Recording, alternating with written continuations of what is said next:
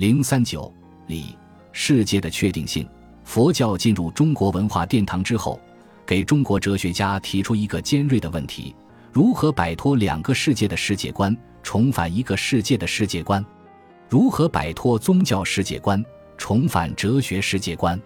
为了解决这些问题，宋明理学家经过艰辛的探索，终于找到了调整世界观的新维度——理。他们逐渐认识到，必须确认理的确定性，才能充分证明世界的真实性。才能回应佛教在世界观上的挑战。针对佛教两个世界的世界观，周敦颐强调世界只有一个，确认世界的唯一性。在他看来，这个唯一的世界以无极太极为本体。在《太极图说》中，他把由无极太极、阴阳、五行、男女、万物等范畴构成的逻辑结构，看成万物生成变化的图式。他认为。万物是由一个抽象的本体发生出来的，这个本体就是无极太极。无极一词出自老子，太极一词出自《易传》。无极和太极在周敦颐哲学中是同等程度的范畴，他并用二者反映出他出道入儒的思想轨迹。但他并不是二重本体论者，因为二者都是对同一最高本体的称谓。就本体的抽象性来说，叫做无极。就本体的实体性来说，叫做太极。周敦颐以无极太极为本体，强调当下世界的真实性，消解了虚幻的彼岸世界，确立了中国哲学走出宗教哲学，转向人生哲学的发展方向。在无极太极本体论中，理论重心是太极而不是无极，表明他所选择的哲学立场是儒家而不是道家。他还从太极推演出人极。试图对儒家伦理规范做出本体论证明。圣人定之以中正仁义而主敬，利人及焉。人极的意思是众人学习的楷模。他把圣人说成是人极，为众人规定了中正仁义而主敬的做人准则。张载也重申世界只有一个的原则，并且在理论上有所推进。在他看来，世界赖以存在的本体论依据就是气，试图以气的实在性。无限性、永恒性和过程性，论证世界的真实性，直接推翻佛教的虚无主义世界观。张载在《正蒙太和》中写道：“太虚即气，则无无。”这是张载气本体论的首要的基本的观点。太虚原本是道教常用的概念，指超越于世界之上的本然状态，表达了一种虚无主义宗教世界观，即以虚为无。道教全真派主要创始人丘处机在山东栖霞建了一座很有名的道观，就叫做太虚宫。张载把道教的太虚范畴引入儒学，对它加以改造，赋予其新的理论含义。他把太虚与气联系在一起，提出太虚即气的儒家本体论学说。所谓太虚即气，主要有两层含义：一是指广大无垠的宇宙虚空都不离气，如说。气快然太虚，二是说太虚是气的本然状态，如说太虚无形，气之本体。这两者是一致的，都是指气散而未聚的本然状态。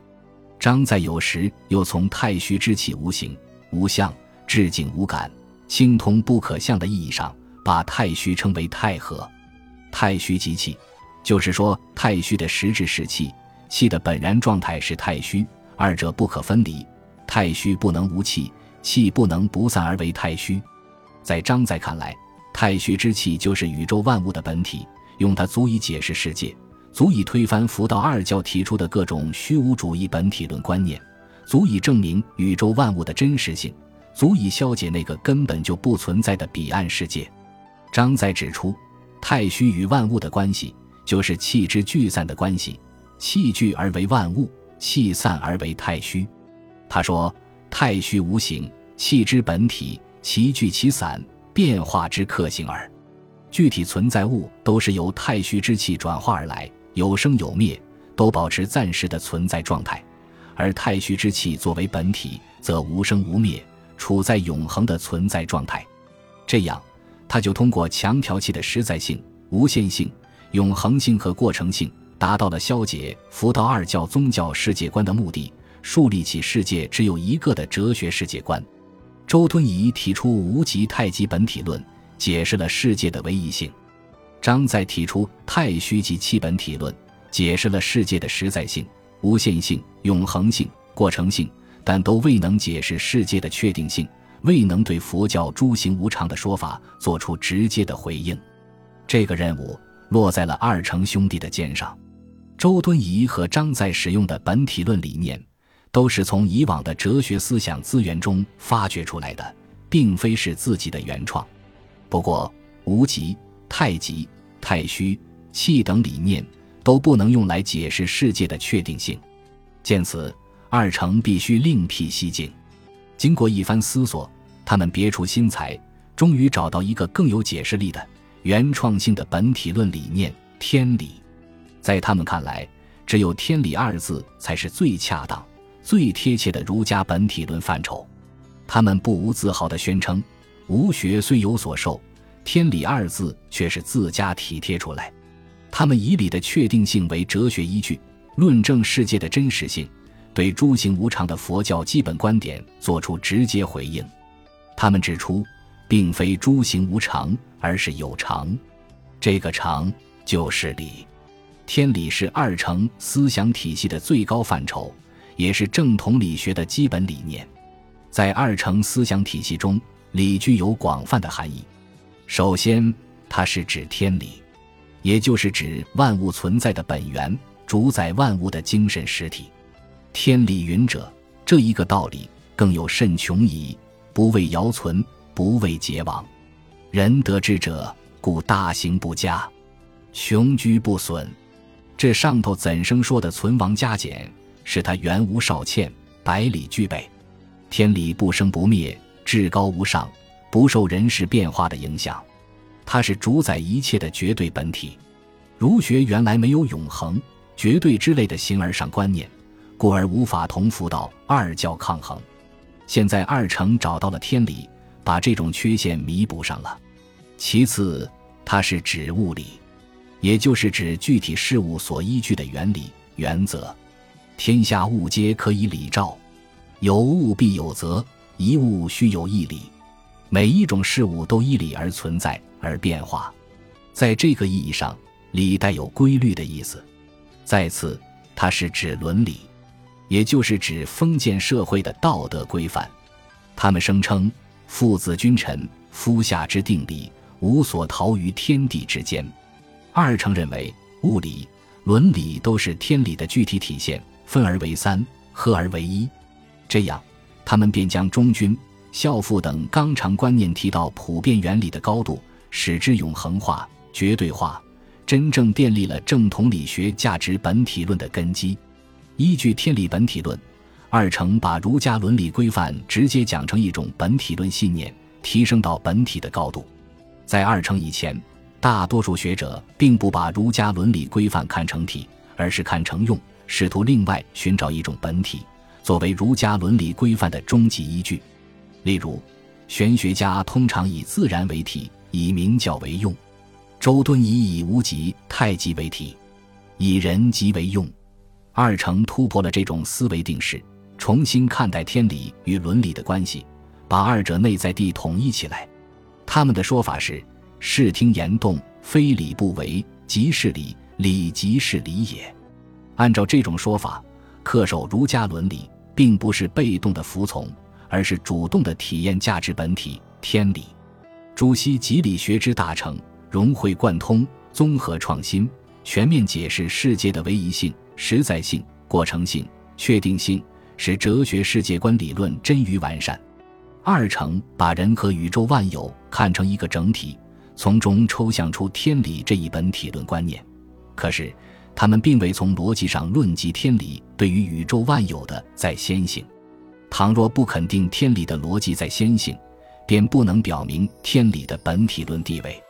朱熹完成了这一步，他提出理在事先说，充分肯定天理的在先性，加固了正统理学的根基。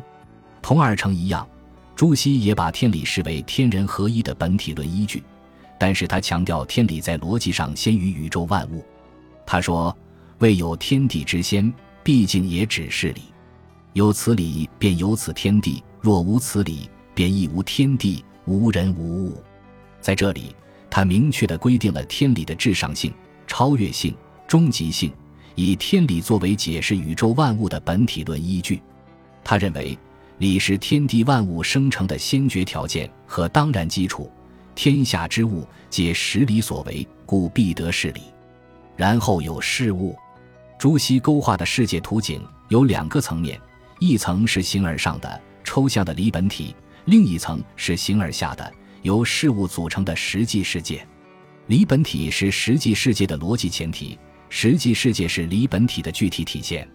二程的天理本体论侧重于价值本体论，还没有从存在的角度对当下世界的实在性作出解释。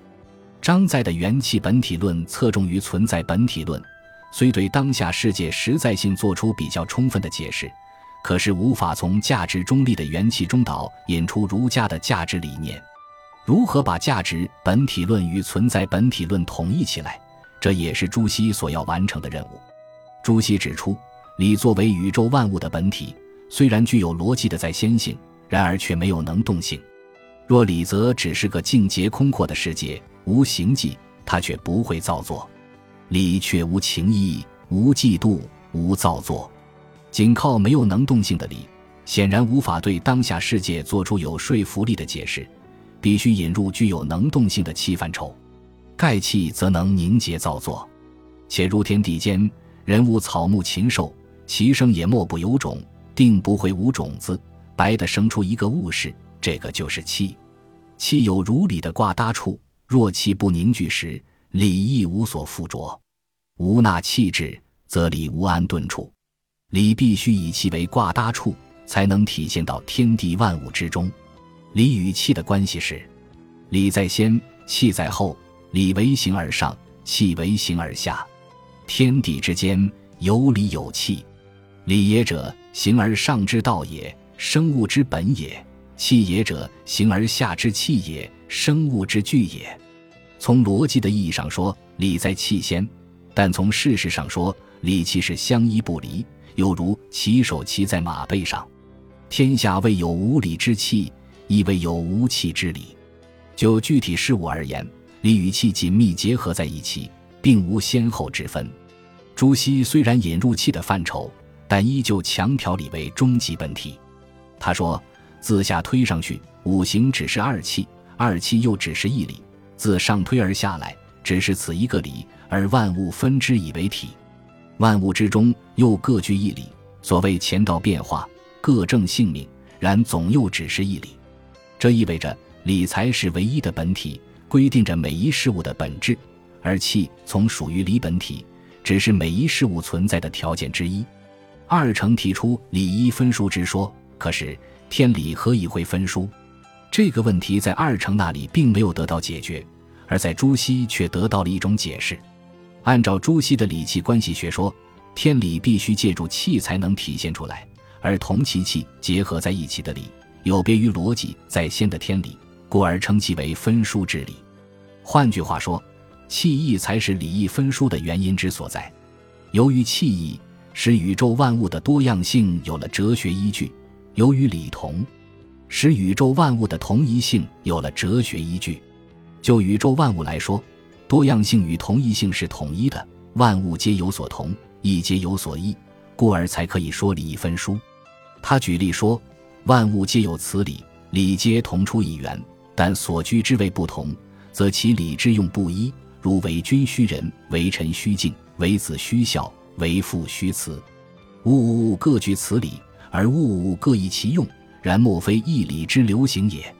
又说，如意所屋，只是一个道理。有听有堂，如草木，只是一个道理；有桃有李，如这众人，只是一个道理；有张三李四，李四不可为张三，张三不可为李四。